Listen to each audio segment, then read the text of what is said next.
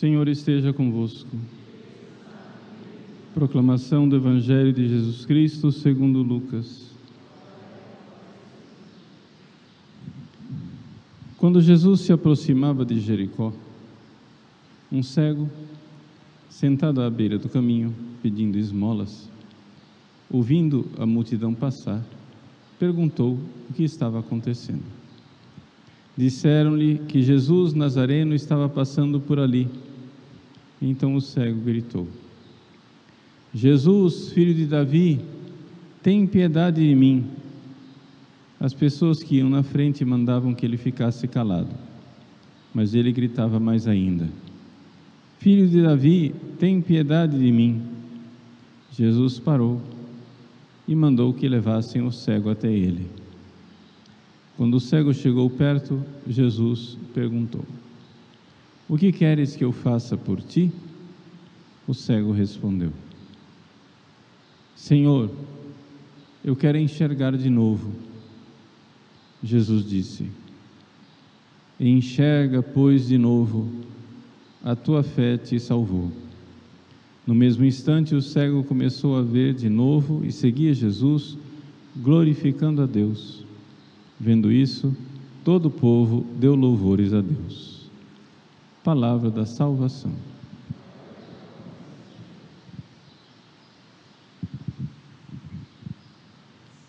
Meus queridos irmãos e irmãs, celebramos a memória de Santo Alberto Magno,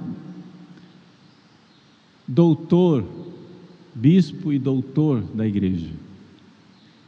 Quando a igreja proclama um santo como doutor, são poucos os santos doutores, é porque esse santo tem uma grande mensagem para todos nós.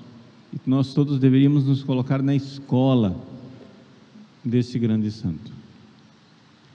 E a grandeza de Santo Alberto Magno encontra-se no fato de que ele firma com grande clareza o compromisso da Igreja Católica com a verdade racional das ciências. Ou seja, muitas pessoas acham que existe uma contradição entre a fé e a razão. Santo Alberto Magno nos mostra que essa contradição ela não existe. E ele, como grande cientista da sua época, mostrou isso não somente nos seus estudos, mas também na filosofia e na teologia. Quem foi Santo Alberto? Santo Alberto nasceu no final do século XII, viveu a maior parte da sua vida no século XIII, isso quer dizer 1200 e alguma coisa, não é? E ele morreu com 87 anos. No início da sua vida, Santo Alberto teve um grande interesse pelo estudo das ciências, ciências naturais, aquilo que nós hoje chamamos de ciência, né? A física, a química, todas essas ciências, biologia, tudo isso que é o mundo, como ele foi criado por Deus, sabendo que o mundo foi criado por Deus que é sumamente sábio e, portanto,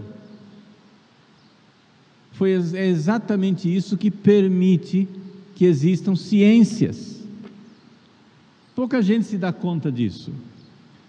Porque é, meus queridos, que a ciência moderna só se desenvolveu no Ocidente. Todo mundo fica falando, ah, é sabedoria dos chineses, ah, é a sabedoria das religiões orientais, ah, é a sabedoria. Mas por que foi que a ciência moderna e toda a tecnologia da qual hoje nós usufruímos só se desenvolveu no Ocidente? Por uma razão muito simples, porque só no Ocidente havia a Igreja Católica. A ciência existe por causa da Igreja Católica. E se não houvesse Igreja Católica, não haveria ciência. Mas como assim, padre? Simples. O que é a ciência?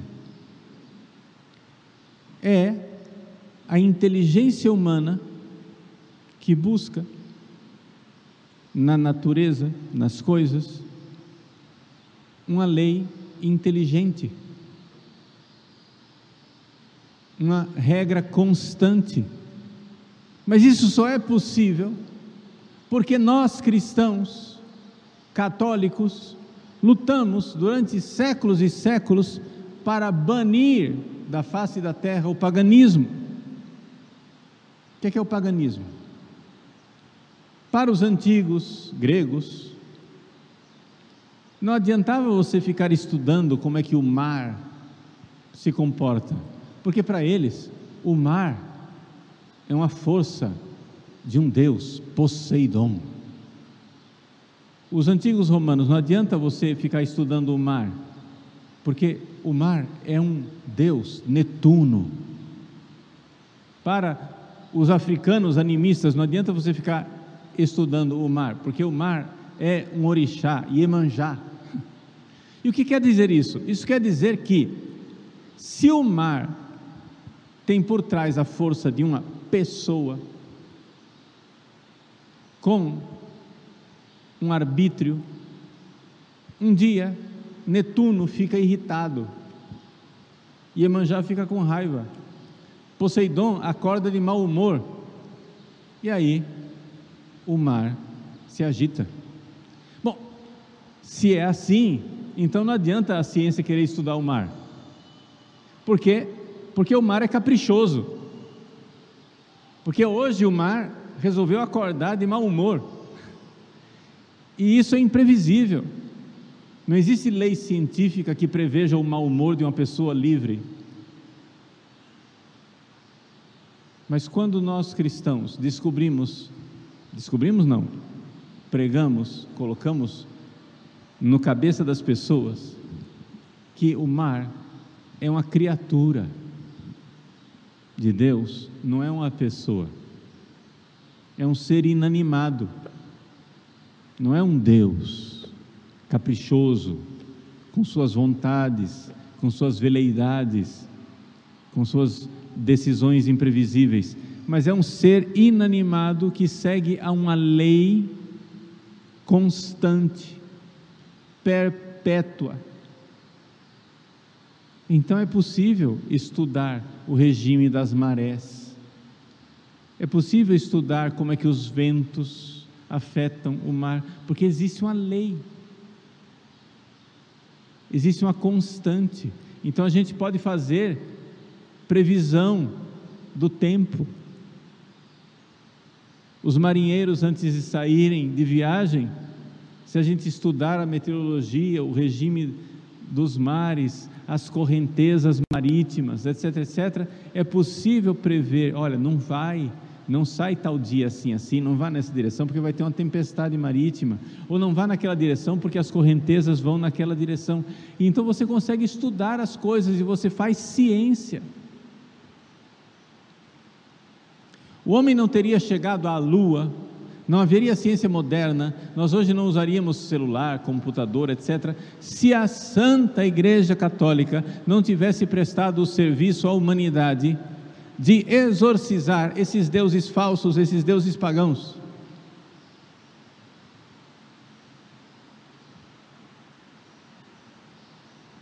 Santos doutores como Santo Alberto Magno nos ensinaram que Deus é criador. E ele, quando criou as coisas, colocou leis inteligentes nas coisas. Existe ali o rastro de uma inteligência. E o que é que a ciência busca? A ciência é uma inteligência humana que está buscando a racionalidade de uma lei inteligente que está nas coisas. Mas quem colocou essa lei inteligente nas coisas? o Deus Criador. Portanto, se não houvesse um Deus inteligente, sabedoria suprema, Criador de todas as coisas, não haveria ciência, porque nós teríamos o caos. As coisas iriam mudar simplesmente, caprichosamente, sem constância, sem inteligência, sem leis, sem princípios. E portanto, se não há princípios, A gente não pode fazer equações matemáticas que possam calcular, por exemplo, as forças, os vetores que levam, por exemplo, o homem à Lua. É somente porque existe uma constante inteligente nas coisas que nós podemos ter ciência. Mas para que haja essa constância nas coisas, esses princípios perenes nas coisas, é necessário que as coisas não sejam deuses.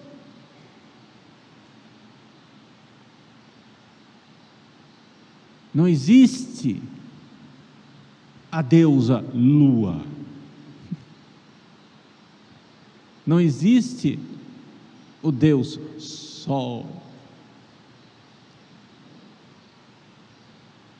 São criaturas que obedecem às leis do Criador. Nós, infelizmente, miseravelmente, desgraçadamente, estamos caindo outra vez nesse paganismo, com essa coisa de achar que as criaturas inanimadas são seres vivos. Essa história de chamar agora a Mãe Terra,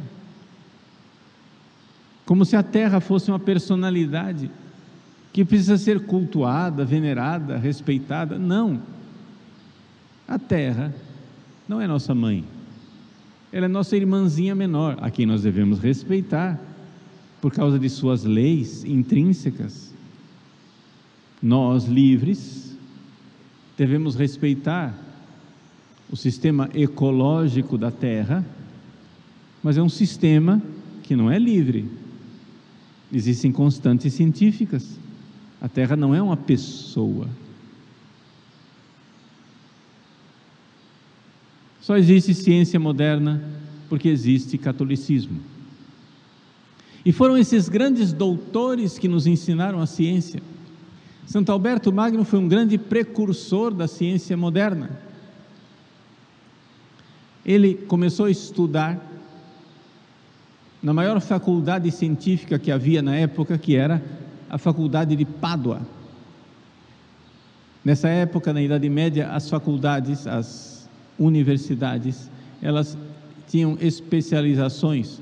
Quem queria estudar filosofia e teologia ia para Paris quem queria estudar direito ia para Bolonha. Quem queria estudar ciências naturais ia para Pádua. E Santo Alberto, leigo, foi estudar ciência em Pádua. E ele, fascinado com a ciência, sentia um chamado para o sacerdócio, mas não queria ser padre porque ele não queria abandonar o seu caminho de cientista.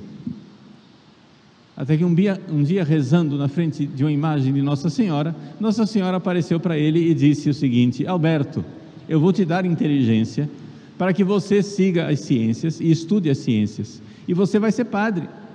Ah, mas se eu for padre, não vão me deixar estudar. Vão deixar estudar, confie em mim. Pode entrar na ordem dos pregadores, que é onde você quer entrar, não é? E eu vou te dar inteligência para você ser um grande cientista. Acontece o seguinte: quando você ficar velho, eu vou aparecer outra vez e eu vou te pedir de volta a inteligência que eu te dei. Dito e feito. Depois de uma longa vida servindo as ciências, quando ele estava com já 87 anos de idade, Alberto Magno começou a sofrer de demência.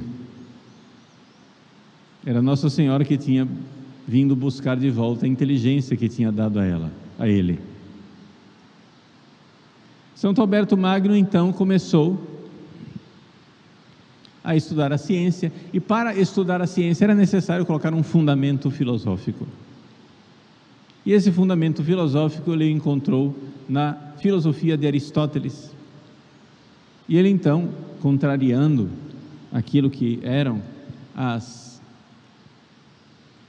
aquilo que se fazia comumente nas universidades, começou a estudar Aristóteles que era olhado pelos cristãos com muita suspeita.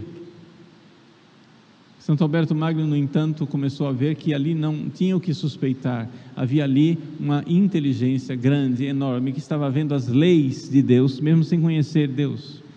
Aristóteles era um pagão, mas com a luz natural da razão, ele conseguiu enxergar coisas que o cristão Alberto Magno disse: Mas só pode ser verdade. Olha só que racionalidade maravilhosa.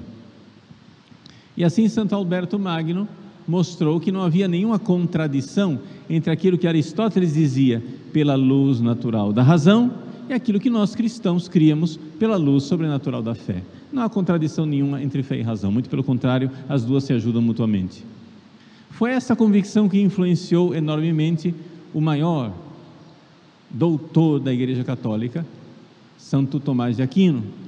Santo Tomás foi aluno de Santo Alberto.